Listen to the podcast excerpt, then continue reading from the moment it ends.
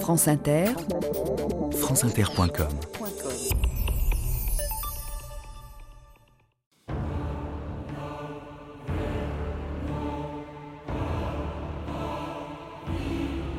J'ai trop d'estime pour l'intelligence des Italiens pour penser qu'il y a autant de couillons capables de voter contre leurs intérêts. Silvio Berlusconi.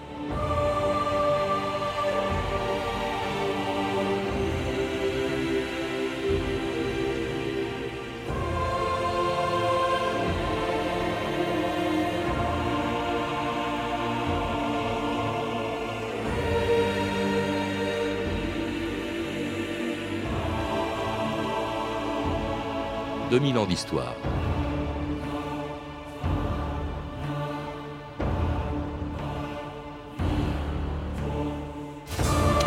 On peut tout reprocher à Silvio Berlusconi sauf de manquer de franchise. Lorsqu'en 1994, il abandonnait les affaires pour se présenter aux élections législatives, c'était, disait-il, pour descendre en politique.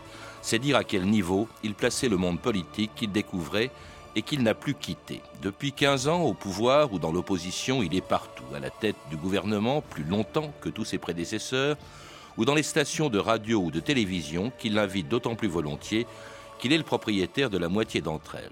Tout gravite autour de Silvio Berlusconi, qui domine la vie politique comme aucun chef d'État ou de gouvernement italien ne l'avait fait depuis Mussolini. J'ai trop d'estime pour l'intelligence des Italiens pour penser qu'il y a autant de couillons capables de voter contre leurs intérêts disait-il en 2006, au moment où il perdait les élections législatives. Il faut croire que deux ans plus tard, les couillons, comme il les appelle, étaient moins nombreux puisqu'il était, était reconduit pour la troisième fois à la tête du gouvernement italien. France Inter, Éric Delvaux, le 15 avril 2008. À Rome, il en piaffé d'impatience. Berlusconi reprend la main. On l'avait laissé terrassé par la défaite en 2006. Et eh bien, hier soir, sa coalition de droite a largement remporté les législatives. Victoire de son parti, allié à l'extrême droite de la Ligue du Nord. Le milliardaire bronzé promettait hier soir d'appliquer rapidement les réformes nécessaires. Nous approuverons un soutien aux familles, aux jeunes et aux entreprises, une promesse faite pendant la campagne électorale. Dès le premier Conseil des ministres, on va mettre en œuvre le long, difficile et dur travail de la modernisation et réorganisation de l'administration publique. Nous allons réduire le déficit public par des privatisations partielles et nous appliquerons aussitôt la réforme de la justice. Et je veux surtout garantir aux citoyens que nous les défendrons contre l'oppression bureaucratique, fiscale et judiciaire. Une accolade affectueuse à vous tous Italiens avec tout mon cœur.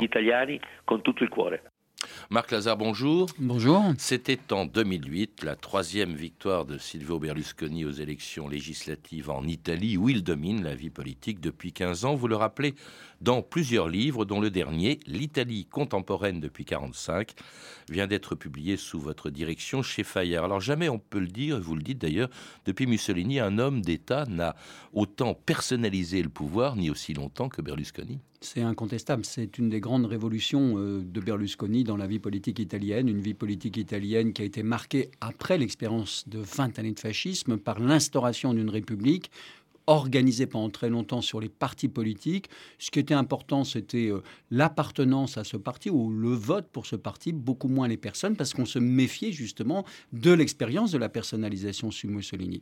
Alors euh, Berlusconi va arriver effectivement dans ce, dans ce contexte avec quand même un prédécesseur euh, qu'il faut rappeler parce que je crois que ça lui a servi d'exemple. Et ce prédécesseur, c'est un socialiste. On aura l'occasion d'y revenir sur ce personnage qui s'appelait, il est décédé maintenant, Bettino Craxi, qui a été l'un des premier, à partir des années 80, à comprendre l'importance de la personnalisation de la politique en Italie comme ailleurs. Alors ça, c'était pas tellement prévisible avant 1994, avant que Berlusconi n'entre en politique ou ne descende en politique, disait-il. Euh, et c'était, c'était un homme d'affaires assez content, assez satisfait de ses affaires. Enfin, il ne s'occupait que de ça jusqu'à l'âge de 58 ans, euh, Marc Lazare. Oui, c'est un chef d'entreprise qui commence avec euh, un peu d'argent, qui a le flair, les relations aussi quand même même, hein, des réseaux. Euh, d'abord pour se lancer dans des opérations immobilières. Il comprend une des transformations fondamentales de l'Italie, c'est-à-dire le processus d'urbanisation et la volonté d'accéder à la propriété de la part des classes moyennes. Puis il comprend une deuxième chose, l'importance euh, de la télévision, qu'il installe d'ailleurs dans ses résidences près de Milan, qu'il a conçues. Et puis le marché publicitaire de la télévision, la télévision privée, l'Empire Fininvest, le club de football de Milan, les journaux, les maisons d'édition. L'homme devient un milliardaire et il va, à partir de ce moment-là, euh, euh, sentir un peu le souffre. On va y revenir avec euh, un certain nombre d'affaires judiciaires. Mais en même temps, et ça, ça me paraît tout à fait capital pour comprendre cette personnalité et surtout son rapport avec les Italiens, d'une certaine façon, il symbolise cette modernité italienne. Ce pays qui était moins industrialisé que la Pologne au lendemain de la Seconde Guerre mondiale et qui devient une grande puissance industrielle, puis une puissance post-industrielle en moins d'une génération. Alors il symbolise cette montée en puissance, c'est une sorte de parvenu. Monsieur Agnelli, quand il le rencontre, se bouge presque le nez. Il n'aime pas les mœurs de ce monsieur, il n'aime pas le style de ce monsieur, mais il correspond à une certaine Italie euh, qui a grandi durant ce demi-siècle. En tout cas, il est assez riche, la première fortune d'Italie pour étendre son pouvoir médiatique en France en y créant la première chaîne privée non payante, France Inter Patrice Bertin, le 20 novembre 1985.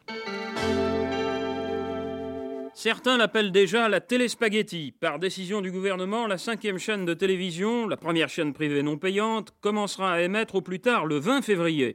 Cette chaîne a été confiée à un tandem de milliardaires, le français Jérôme Sédou, héritier des Schlumberger dont la fortune avoisine les 900 millions de francs, et l'italien Berlusconi, dont l'empire immobilier et audiovisuel pèse 75 milliards de dollars. Alors, puisqu'il est une star en son pays et qu'il fait peur à beaucoup de monde en France, tous les regards se tournent maintenant vers Silvio Berlusconi, qui tenait cet après-midi à Milan une conférence de presse. Pour ce qui concerne la, télévision spaghetti au Coca-Cola, eh, que serait la télévision que nous faisons en Italie, toutes les télévisions au monde utilisent des programmes américains. Pour ce qui nous concerne, euh, je dois dire que la télévision euh, principale, que c'est Canal 5 en Italie, et pour les séries américaines, seulement le 9% de toutes les émissions du prime time. Et c'était en 1985, la première fois sans doute qu'on entendait en France la voix de Silvio Berlusconi, en français, hein, qu'il parle euh, très bien, d'ailleurs il le chante très bien aussi, nous l'entendons tout à l'heure, et il annonçait donc la création de la cinquième, et, il faut le rappeler, c'était à l'époque de François Mitterrand, car cet homme de droite, Marc Lazare, avait des amitiés à gauche, y compris en France. Absolument. Euh, Silvio Berlusconi est aujourd'hui à droite, mais au départ, il, il, a une grande partie de sa carrière, euh, il fait une grande partie de sa carrière grâce à une protection politique, celle justement du socialiste Bettino Craxi. Et l'on dit, c'est même certain, que c'est Craxi qui a recommandé son ami euh, Silvio Berlusconi à François Mitterrand, qui à l'époque voulait privatiser et donner en tout cas un espace aux, chaînes privées. Canal Plus, et puis la cinquième qui est arrivée après, et, qui, a, qui, a, raté, il faut Alors voilà, ça, ce qui est très intéressant, c'est que l'expérience de Canal 5, enfin de la cinquième chaîne en France, a échoué alors qu'elle triomphe en Italie et qu'elle a un certain succès en Espagne.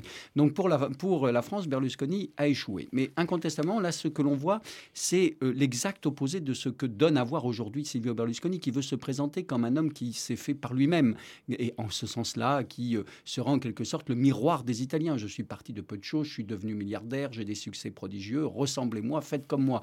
Eh bien, là, on voit que c'est une légende qu'il a construite, puisqu'il n'aurait jamais pu faire sa carrière en Italie dans le domaine de la télévision euh, sans le soutien politique, et notamment de son ami Craxi, comme il n'aurait jamais pu avoir la 5 sans le soutien des socialistes italiens et français. Oui, parce qu'il faut le rappeler, quand il crée ses chaînes privées, et il en a trois à l'échelle nationale, il y a eu Canale Cinque en, en 79, Italia Uno en 80, euh, Rete Quattro en 84, il brise un monopole de la raille qui d'ailleurs était partagé entre les trois grands partis politiques euh, de l'après-guerre qui étaient euh, la démocratie chrétienne, le Parti socialiste italien et le Parti communiste, euh, Marc Lazare. Absolument, donc il, brise cela, il introduit la télévision commerciale, il le rappelle d'ailleurs, même s'il s'en défend, mais avec des séries américaines, il introduit surtout la publicité, il introduit aussi une autre forme de télévision qui se veut autour du strass et des paillettes, et il y a un merveilleux film qui l'a compris tout de suite à l'époque. C'est le film de Federico Fellini qui s'appelle Ginger et Fred,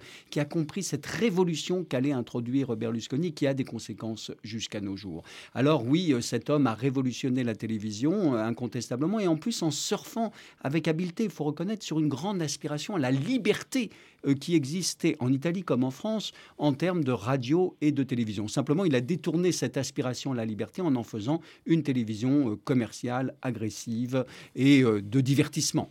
Et avec laquelle, donc, il va imposer sa candidature à l'âge de 58 ans, France Inter, Patrice Bertin, le 26 janvier 1994. Quand on dit football, plus business, plus télévision, plus politique, on pense évidemment à Bernard Tapie. Mais il y a aussi Silvio Berlusconi, et il a quelques longueurs d'avance sur son voisin français. Berlusconi, le mania de la presse italienne, franchit le Rubicon. Avec le sens du spectacle qui le caractérise, il quitte la présidence de son groupe commercial Fininvest et se lance dans la politique. Son message télévisé a été diffusé il y a quelques minutes en Italie. But avoué de Berlusconi, faire échec à la gauche aux prochaines élections des 27 et 28 mars. Son slogan aurait pu être Avanti Berlusconi, c'est presque ça, Emmanuel Delattre. Forza Italia. perché non voglio in un paese da uomini legati a doppio filo a un passato politicamente economicamente. J'ai décidé de descendre dans l'arène parce que je ne veux pas vivre dans un pays gouverné par des hommes liés à un passé politiquement et économiquement voué à l'échec.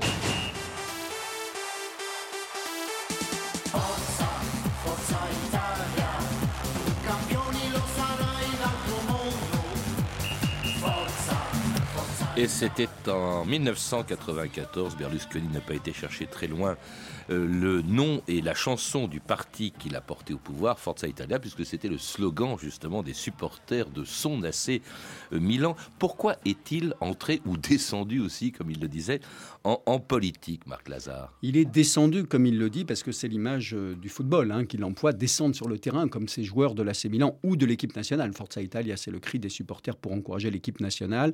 sans doute incontestablement pour se sauver. Pour se sauver de quoi? Eh Bien des poursuites judiciaires qui s'accumulaient euh, contre l'homme d'affaires qu'il était à la tête de la Fininvest, qui est son holding dont il est le propriétaire. Et en tant que euh, propriétaire, il était menacé d'affaires juridiques. Bon, pour obtenir une sorte de protection, il s'est lancé en politique. Cela dit, incontestablement, l'homme a aussi des convictions.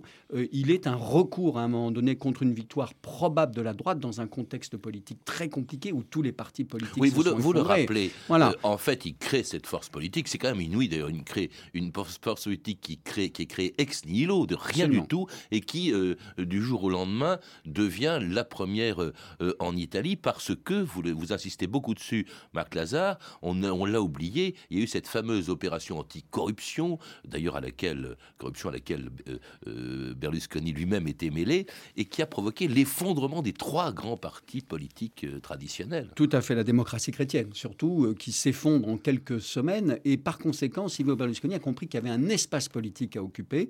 Il l'occupe à partir de cette création, effectivement, de ce parti, Forza Italia, qui est construit à partir de son entreprise. Donc c'est vraiment un parti entreprise au départ. Les cadres de l'entreprise basculent en politique.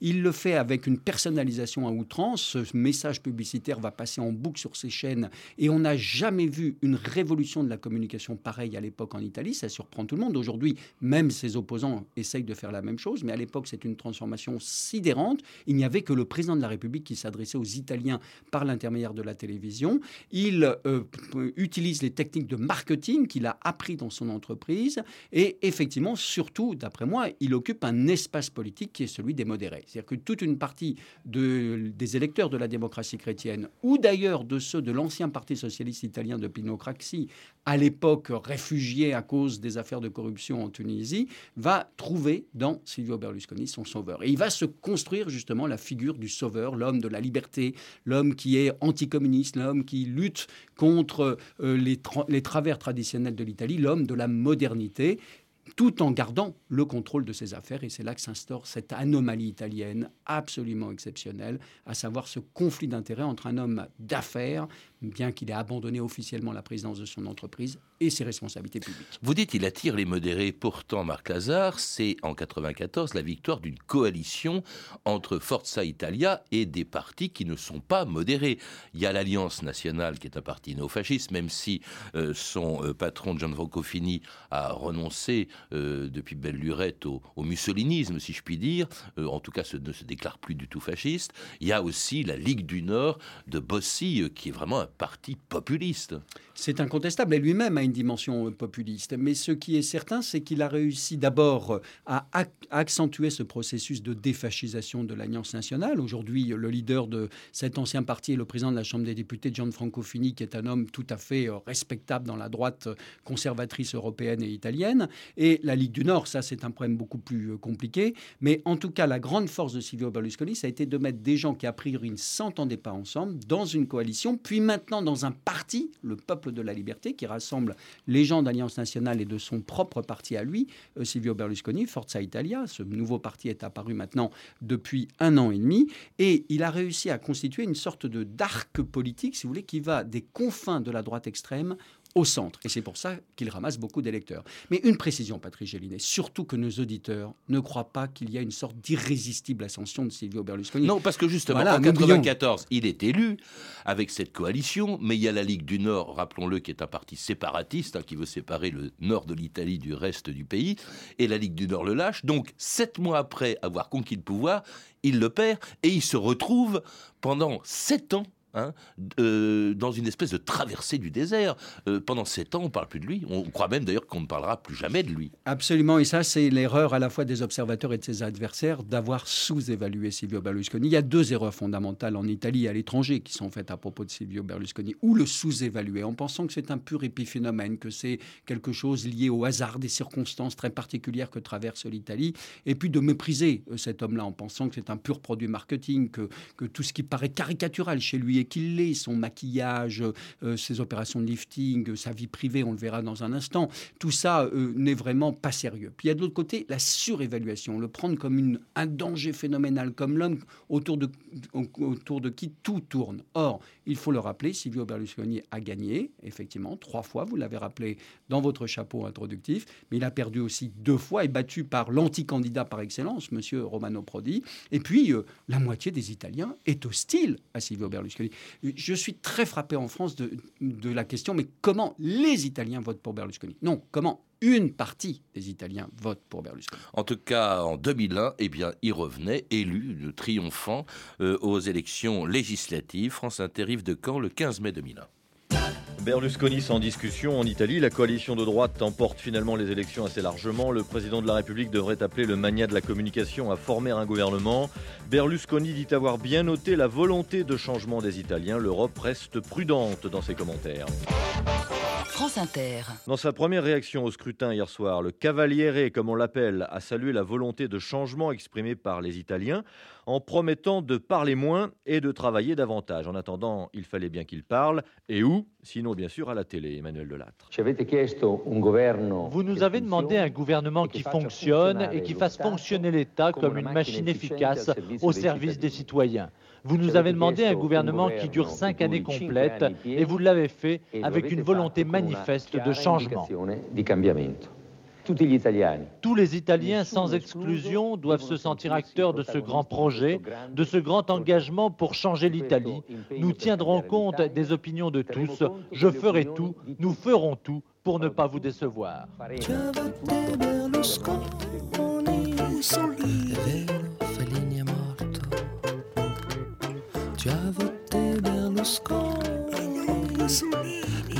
C'est così. Mafia, c'est comme ça. Surpris par cette chanson, c'est Jean Barre, il s'appelle Carton Rouge sur, sur Berlusconi, vainqueur donc en 2001, avec des tas de promesses, euh, et notamment d'ailleurs ce contrat en 5 points, c'est assez inouï, qu'on l'a vu signer à la télévision, sur sa télévision bien entendu, en disant voilà je m'engage à faire ceci euh, et cela. Hein. Euh, c'était assez étonnant, on n'avait jamais vu ça pratiquement en Italie, hein. baisse de la pression fiscale, voilà ce que je ferai, baisse de l'insécurité, augmentation des retraites, baisse du chômage, grands travaux Qu'est-ce qu'il a tenu? Parce que c'était le début du mandat le plus long pour un président du Conseil, un Premier ministre italien. Jamais aucun euh, d'entre eux n'avait duré cinq ans. Alors il, va durer cinq ans, il va durer euh, tout au long de sa législature. Il va d'abord faire comme à chaque fois qu'il gagne des lois visant à le protéger, et en particulier contre les attaques de la justice. Il ne va pas respecter tous ses engagements, il va décevoir d'ailleurs une grande partie de ses électeurs. Il fera, cela dit, un certain nombre de choses, en particulier sur la question euh, des retraites, euh, certains grands travaux, une flexibilisation, comme on dit de nos jours, ou en plus exactement à l'époque, du marché du travail. Donc il ne faut pas non plus dire que son bilan a été totalement euh, nul, mais c'est vrai qu'il n'a pas respecté toutes ses décisions. Et pour différentes raisons, à la fois par son obsession d'abord de se servir lui-même, et ensuite parce qu'il ne faut jamais oublier qu'en 2001, il est à la tête encore une fois d'une coalition et qu'il a beaucoup de médiation, de compromis à faire entre les alliés les plus extrémistes et les alliés les, les plus modérés. Et ça explique beaucoup d'oscillations. Quoi qu'il en soit, cinq ans plus tard, en 2006, lorsqu'il est à la fin de sa législature, il va commencer la campagne électorale avec 10 points de retard sur son rival, de nouveau Romano Prodi. Euh, nous sommes là à l'automne 2005 et à la fin, il ne sera battu que de quelques milliers de voix simplement au terme d'une campagne absolument obsédante dans les médias de la part de Silvio Berlusconi. Et oui, justement, il était omniprésent, hein, au grand dam de ses adversaires, comme l'éditorialiste d'un des rares journaux non berlusconiens, La Repubblica, Cordio Maltese. Il n'est pas possible de donner tout ce pouvoir à un homme seul. Euh, L'Italie l'a déjà fait et c'était une tragédie. En Italie, c'est un cauchemar.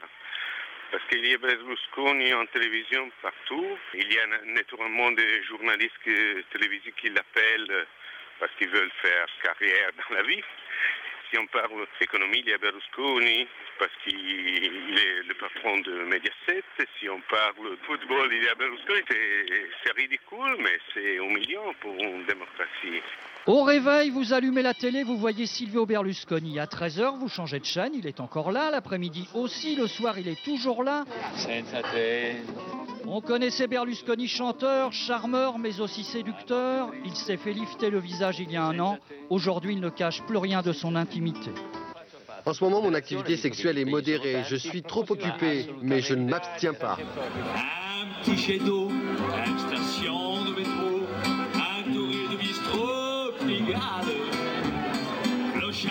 Alors sans accent, c'est Silvio Berlusconi lui-même chantant une chanson, il le disait, qu'il avait apprise en France. Le berlusconisme, si on peut employer ce mot, Marc Lazare, c'est aussi un style absolument inimitable. Oui, alors ça, c'est certain, c'est un style très personnalisé, c'est un style euh, nourri de provocation, c'est un style qui joue sur deux figures.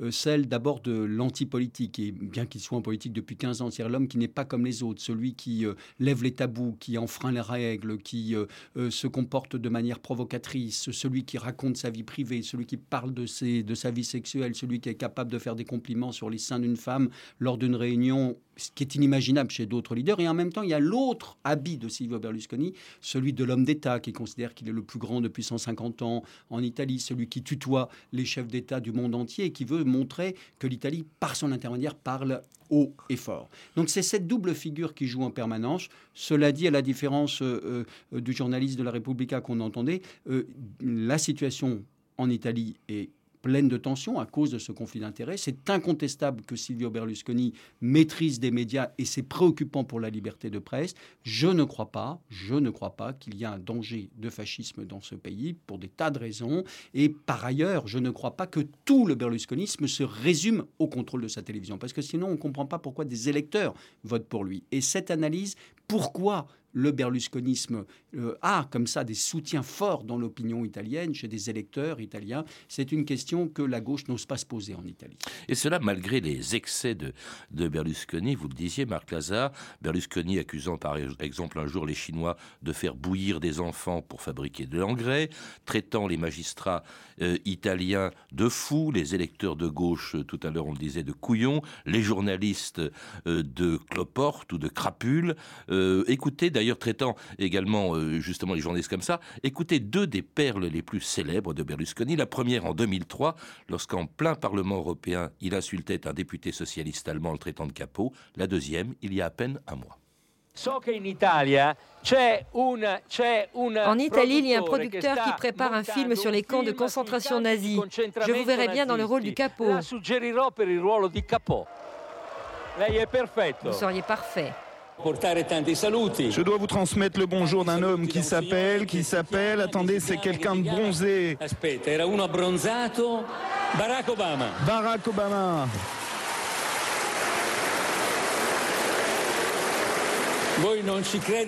Vous n'allez pas me croire, vous ne le croirez pas, mais ils sont deux à être allés à la plage pour prendre le soleil parce que même sa femme est bronzée.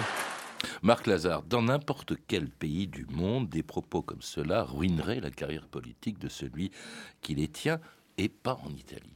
Apparemment, il reste populaire malgré ce que l'on vient d'entendre, qui d'ailleurs est gênant sur le plan international. On a vu que après ces propos, Barack Obama et Michelle Obama l'ont reçu assez froidement hmm. aux États-Unis. Alors euh, oui, incontestablement, et c'est plus que troublant. C'est tout à fait euh, les provocations d'un leader populiste qui sait qu'il va froisser euh, la classe politique, les intellectuels et la conscience humaine, mais qui en même temps parle à un certain type d'Italie. cette Italie qui se sent marginalisée, qui se sent exclue, cette Italie, une partie en tout cas du peuple italien de faible niveau d'instruction qui euh, euh, rit à ses plaisanteries et qui donc est prêt de nouveau à voter pour lui. En ce sens-là, il n'y a pas doute que ce leader-là est inquiétant. Mais vous dire que ce n'est pas des gaffes ah, Je ne crois pas. D'abord, c'est son style, c'est pas son gars, c'est pas des gaffes. Je pense qu'il le fait délibérément, surtout cette déclaration sur la couleur de peau du couple Obama, puisqu'il l'avait déjà faite à peine euh, l'élection d'Obama connue. Il avait fait cette allusion qui avait déjà déchaîné les réactions du côté américain comme au niveau international. Il n'y a pas que ça, Marc Lazare. Il y a aussi euh, récemment c'est les révélations, en fait, que c'en était à la moitié, sur sa vie privée, euh, la fréquentation de call girls dans sa euh, maison en, en, Sardaigne, du call girl rémunéré, également la fréquentation d'une jeune fille mineure. Et ça, on a l'impression, est-ce que le Vatican, parce que c'est le Vatican qui pourrait réagir, un de ses soutiens, il ne faut pas l'oublier, en tout cas un, un pouvoir qui l'a soutenu pendant longtemps, on a l'impression qu'il est sans réaction.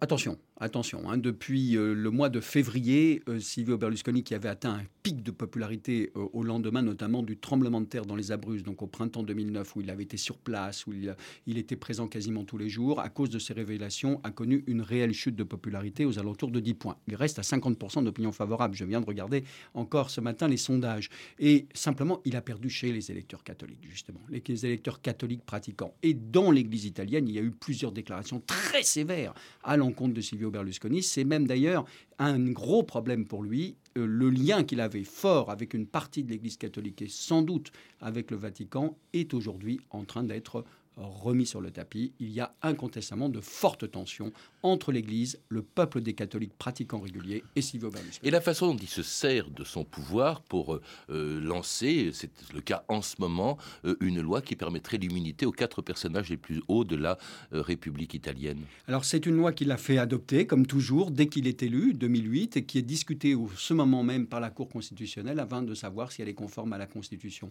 La question de fond que révèle cette attente de, de la décision de la Cour constitutionnelle montre que le problème du conflit d'intérêts entre l'homme d'affaires et l'homme public est absolument déterminante pour la démocratie italienne. Est-ce que c'est une exception italienne, Berlusconi Eh bien, d'après moi, on aurait tort de se moquer des Italiens ou de s'alarmer de ce qui se passe si on pense que ce n'est qu'une anomalie, une exception italienne, et de considérer que c'est une forme de commedia dell'arte ou de drame à l'italienne. Commediante et tragediante, disait Napoléon des Italiens. Eh bien, je, je crois que c'est beaucoup plus sérieux que cela et que ce qui se passe en Italie, avec les spécificités bien sûr liées à ce pays, à son histoire, à ses institutions, à sa crise des années 90, sa crise politique, me semble être comme une secousse tellurique annoncer d'autres transformations. Vous ne croyez pas qu'il y a un pays où il y a un président qui a beaucoup, beaucoup de pouvoir, qui peut intervenir dans les médias, qui personnalise la vie politique, qui expose sa vie privée? Vous ne croyez que c'est un privilège italien? Je pense qu'on pourrait réfléchir un peu aussi en, balayant devant nos propres portes. Je ne sais pas de quoi vous parlez, Marc Lazare. En tout cas, pour en savoir plus sur Berlusconi, je signale que vous êtes l'auteur de sur l'Italie, de l'Italie à la dérive et l'Italie sur le fil du rasoir, tous deux publiés chez Perrin. Vous avez également dirigé l'Italie contemporaine de 1945 à nos jours, qui vient de paraître chez Fayard. Vous pouvez retrouver toutes ces références par téléphone au 32 30, 34 centimes la minute, ou sur le site franceinter.com. C'était 2000 ans d'histoire. À la technique, Olivier Daligo et Vincent Godard. Documentation et archivina, Emmanuel Fournier, Clarisse Le Gardien, Hervé Evano, Caroline Chausset et Franck Olivard. Une réalisation de Anne Kobilac. Demain, dans 2000 ans d'histoire, on reste en Italie, mais 2000 ans avant Berlusconi, à l'époque de Néron, l'incendie de Rome.